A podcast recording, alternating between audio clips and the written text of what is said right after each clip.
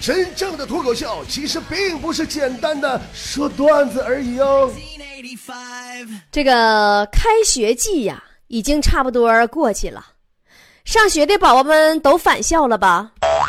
返校带的东西大家都带好了吗？知道返校都需要带什么东西吗？一包没写的作业，一颗勇敢的心。一具经得起摧残的身体，一张无所畏惧的脸，两只经得起批评的耳朵和一双空洞的眼神。去吧，皮卡丘们！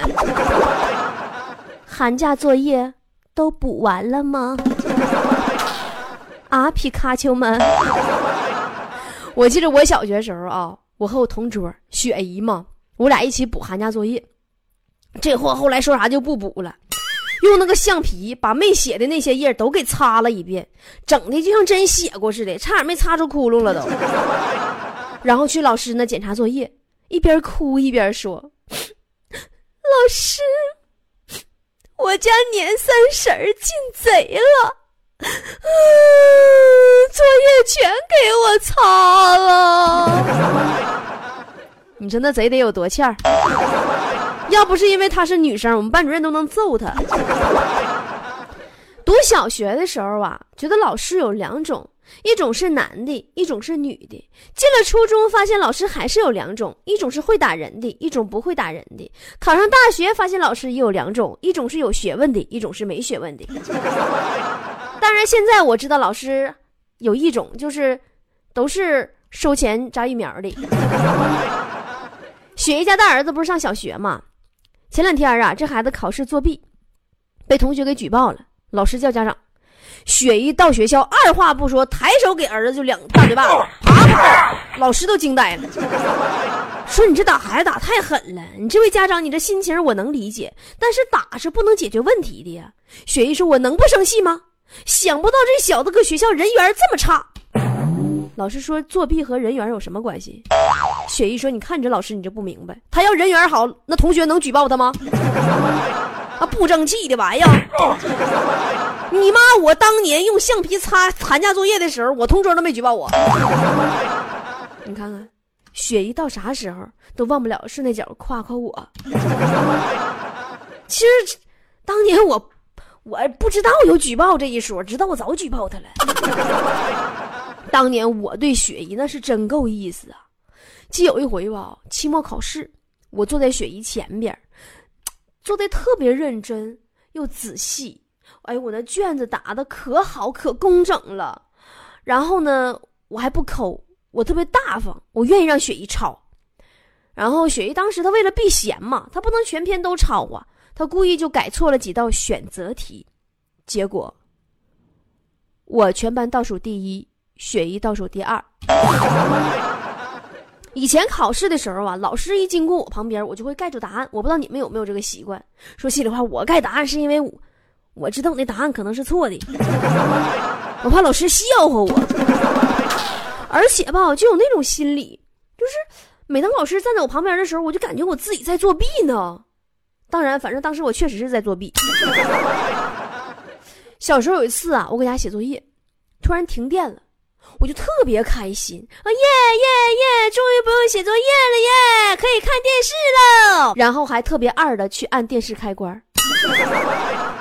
于是，在黑暗的角落里，我听到我爸淡淡的说了一句：“唉，丑就够倒霉了，怎么还这么二呢？”现在的孩子可不像我们小时候那么傻了。我记得去年清明节，我在十字路口烧纸。看见旁边不远处啊，有个十一二岁的小男孩，也一个人搁那烧纸，还时不时的偷摸的往火堆里边扔几张考试卷纸，往那烧，一边烧嘴里还叨叨咕咕的。爷爷呀，爷爷，你这岁数大了，你在那边啊多做做题，开发智力对大脑好。你要是有不会做的呀，你就把我们班老师带走吧。让他教你啊，爷爷。你再看我上学那会儿，哪有这么有心机、有谋略呀？那时候上学吧，总迟到，有时候脸都来不及洗。有一回，雪姨没洗脸就上学去了，老师教室都没让她进，直接给撵家去了。完第二天，我也没洗脸就上学了。进屋以后发现，那天我们全班同学都没洗脸。现在一回想起来呀，我小时候我这有点啥呢？用一个成语来讲，毛了脏光，就是毛毛愣愣的。有一次上学快迟到了，我就跟开启了疯狗模式一样啊，嗡嗡的猛蹬自行车啊，车链都要干冒烟了。骑到交通岗的时候，正好绿灯最后几秒钟，我合计我就冲刺过去，正好碰上我仨大爷，这三个大爷闯红灯过马路，我一看我这要他刹不住车，我要啊，我眼瞅我就要撞上一个大爷，这是要出事儿啊！说时迟那时快，我急忙脚点地急刹车，一个帅气的漂移，嗖我就滑了过去。哎呦我去，那场面就跟保龄球里全中一样，仨大爷一个都没逃了。全干趴下了 啊！要把仨大爷撞飞鞭子，总共分几步？强子上学那会儿也是比较二，咱强哥吧，读高中那会儿，有一天放学，他们班班花塞给他一张纸条，然后扭头就跑了。强子激动的差点没把心拿出来挠挠，你知道不？当时心痒啊，就跟那羊舔的似的，你知道吧？紧紧捏着那纸条啊，一路小跑到没人的地方，打开一看，上面写着一行字儿：“请传给下一个你看着比较二的人。”你说你二，全世界都知道了。强子上学时候抽烟，上小学就抽，他们班班花就劝他说：“别抽了，大人说呀，吸烟有害健康。”强子特别感动。说宝贝儿，你说的太对了，可不是有害健康咋的？上次我吸了一根，差点没让我爸给我打死。咱强哥从小就对各种班花有一种无法抗拒的、无法自拔的那种仰慕，就稀罕。上初中的时候，先谈班班花，但青春期的男孩啊，他喜欢女孩的方式不太一样，他稀罕谁他就熊谁，就欺负人家。哎呀妈！这孩子一天欺负人班花三遍，都赶上一天三顿饭了。后来班花实在受不了了，哭了，说：“强子，你再欺负我，我叫我妈去了。”强说：“哎呦我去，小娘子，哥无所谓，你叫啊，你叫破喉咙，你妈能把我咋的？”然后呢，就看没过多大会儿功夫啊。班花带着他们班主任兼语文老师就过来了。他妈，强子已经记不得那个礼拜抄了几本语文书了。后来上高中时候啊，强子就跟他们班班花处对象了，带女朋友回家，哎，人霸气不？但当时是带一大帮同学回家一起玩，其中有他女朋友。强他妈呀，就搁厨房做饭。我相信你们都经历过这种场景，就是跟对象回家。然后呢，他妈搁厨房做饭，完他妈他爸都不知道你俩处对象。我就经历过，他妈呢在厨房做饭，强子挤过去家嘚瑟怼过他妈，哎哎哎，他妈说滚犊子做饭呢。他说哎妈，我告诉你个小秘密，这些女生里边有一个。是我媳妇儿，是你未来儿媳妇儿，你猜是哪个？他妈头都没回，说是那个穿白裙子的吧？强子当时惊呆了，说：“妈妈，你真神了，你怎么知道的呢？”他妈说：“这群人里边，我就看他不顺眼。”你说这玩意儿奇了怪了。后来这货上了大学以后啊，就更嚣张了。天天泡在女生宿舍里头，校务主任就因为他特地多制定了几条校规，在全校大会上宣布啊，女生宿舍禁止男生入内，同样男生宿舍禁止女生入内。如有谁违反，第一次罚款二十，第二次罚款六十，第三次罚款一百八。这时候强子从人群里站起来举手说：“麻烦问一下老师，月票多少钱？” 你是真会过呀，泡妞都包月了。强上学的时候吧，经常到月底就没钱了，食堂打饭呢就只能吃素。但是他有招啊，每次打饭呢，总要先点红烧肉，然后马上说不要了，最后只点一份土豆丝儿加米饭，因为他说，他发现打饭的勺子只有一个，盛完红烧肉再盛土豆丝儿，这样可以蘸点红烧肉的汤。不过说到上学时候食堂打饭，我就觉得食堂大妈是最恐怖的。每次我们打饭时候，她总喜欢就说那两句话：“你要吃哪个同学？你看后面那么多人，你要吃哪个？” 听了总感觉后脖筋直发凉。大学的生活呀，总是难忘的。毕业以后啊，时光总是一去不复返的。今年大四的宝宝们注意了啊，大四毕业。对女孩子来说是好事儿哟，因为那就意味着你们马上就可以从大四的老女人变成刚参加工作的实习小妹了。那么同理，其实退休对女人来说也未必是坏事哦，毕竟退了休，你马上就可以从职场的老女人变成广场舞队伍里新来的小鲜肉喽。我上学时候最后悔的事儿就是没学好英文。最近我发现一个学英文的好办法啊，跟你们分享一下，就是把你手机里所有的 APP 调成英文模式，然后呢，你坚持一到两个星期以后，你就会发现，你会默默的全都调回来，发誓以后再也不这么装了。隔壁老王用了我的这个方法之后，手机都撇了。老王最不服的就是上学时候的那些学霸，经常跟我们捣鼓。说虽然我上学时候我逃课，我承认我学渣，但是学霸又能怎样呢？学霸怎的了？以前的学霸，你现在不也得乖乖的候在门口一动不敢动，等哥哥我发话吗？哥都不带瞅他的，一点不带跟他客气的，跟他发话。那个不好意思，本小区不允许外来车辆进入。啊，对了，你们还不知道隔壁老王的工作是我们小区门口保安的吧？上学的时候你们逃过课吗？上高中时候我逃过，我跟一帮同学逃课。当时啊，俺们学校外边有一堵矮墙，就比较好翻，旁边呢就是银行。有一次我们逃课，刚从墙上跳下来，两个运钞员就押押钞员拿枪指着我们，我干什么呢？我们说学生逃课的。完押钞员说滚回去上课去。然后我们又翻墙回去上课去了。你们上学时候上课憋过尿吗？我记着我上小学时候啊，上课的时候就想去尿尿，不敢跟老师说，怕老师说我。然后我同桌雪姨就给我出了个主意，让我吧先少尿点然后憋住，等干了再尿点 就一点点挤。我合计合计，我感觉他说的好有道理的样子，我就尝试了一下。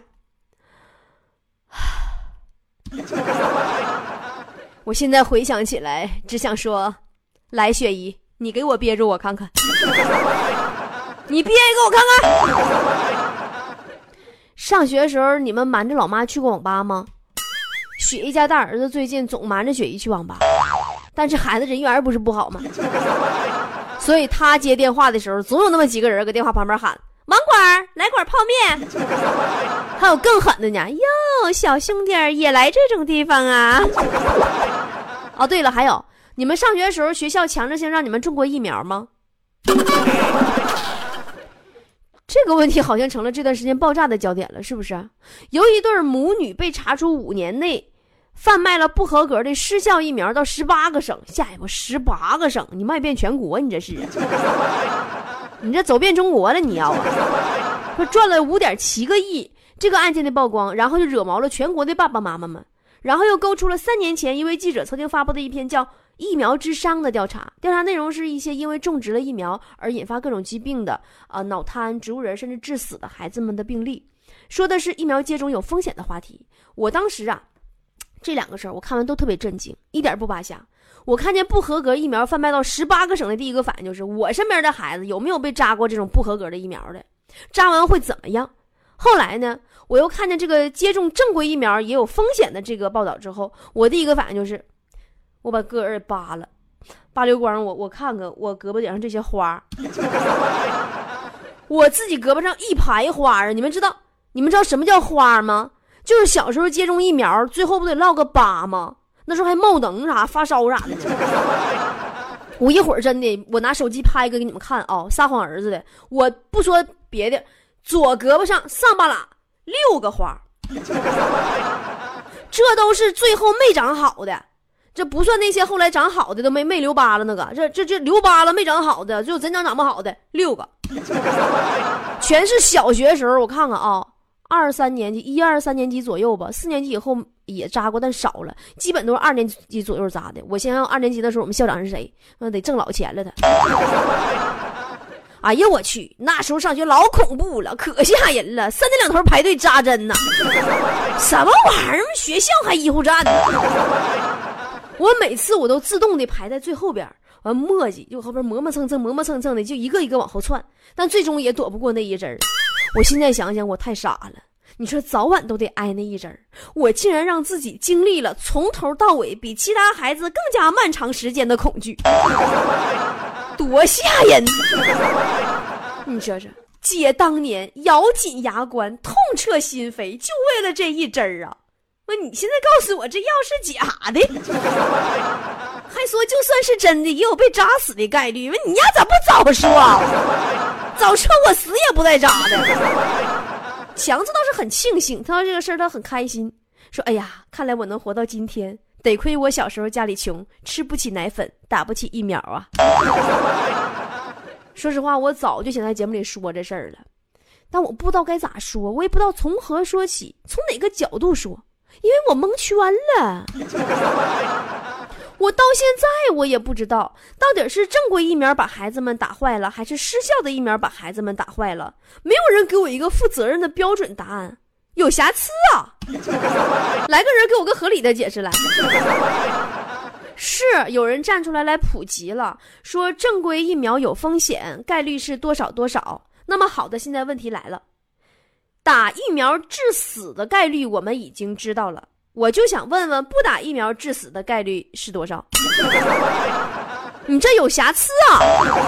来个人给我个合理的解释来。还有人说，哎呀，你不要那么恐慌好不好呀？没有事儿，毒疫苗是没有经过冷藏，它其实原来是好疫苗，没冷藏它就失效了，失效了对身体就没有害了。我听懵了，我扎的是白开水呀。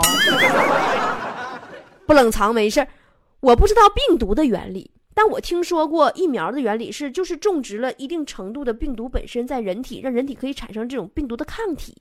那么，病毒不冷藏没事儿？咋？我咋没听说过谁家病毒不冷藏热死了呢？你这是不是有瑕疵啊？能不能来个人给我个合理的解释啊？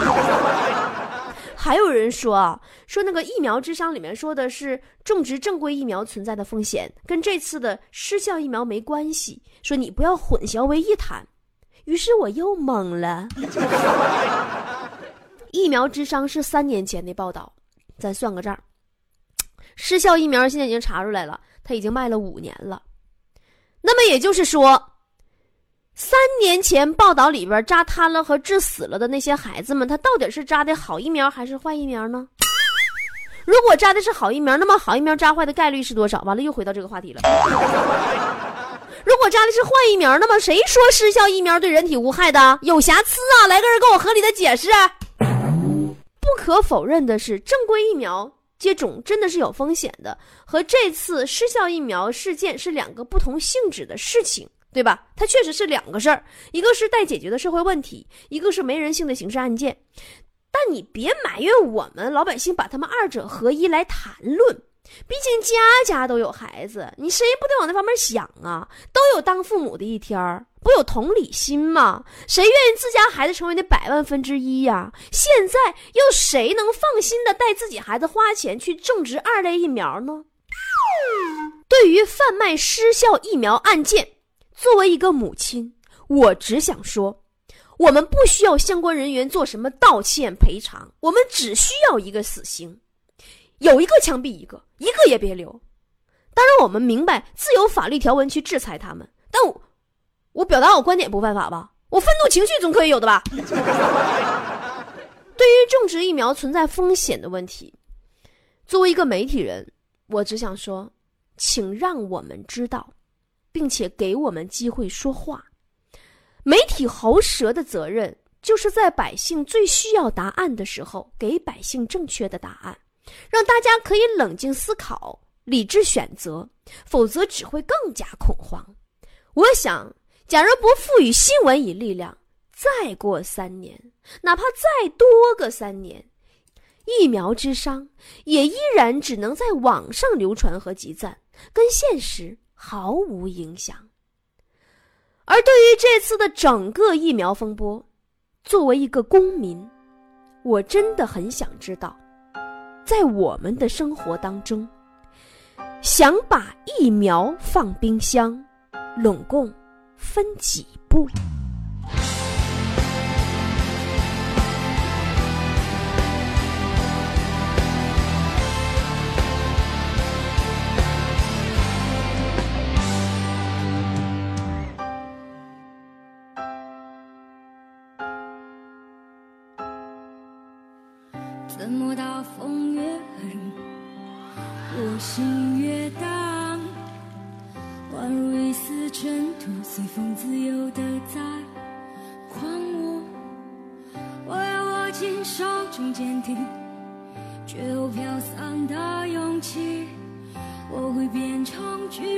人，踏着力气载着梦。怎么大风越狠，我心越荡，一如一丝小沙随风轻飘的在狂舞。我要什么心头上冰淇，却有种小的勇气，一直往大风吹的方向走过去。吹呀吹呀，我的骄傲放肆，吹也吹不回我纯净花园，让风吹，让它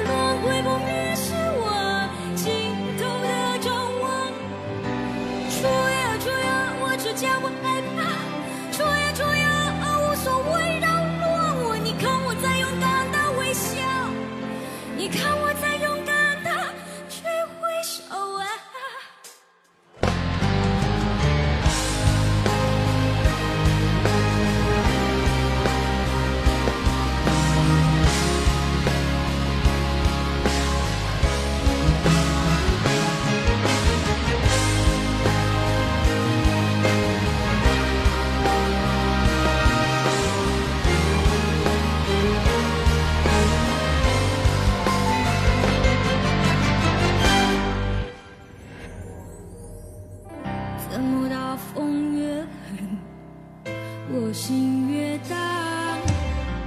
一如一丝小沙随风轻飘的在狂舞。我要什么心头上面刺，却有种小的勇气，一直往大风吹的方向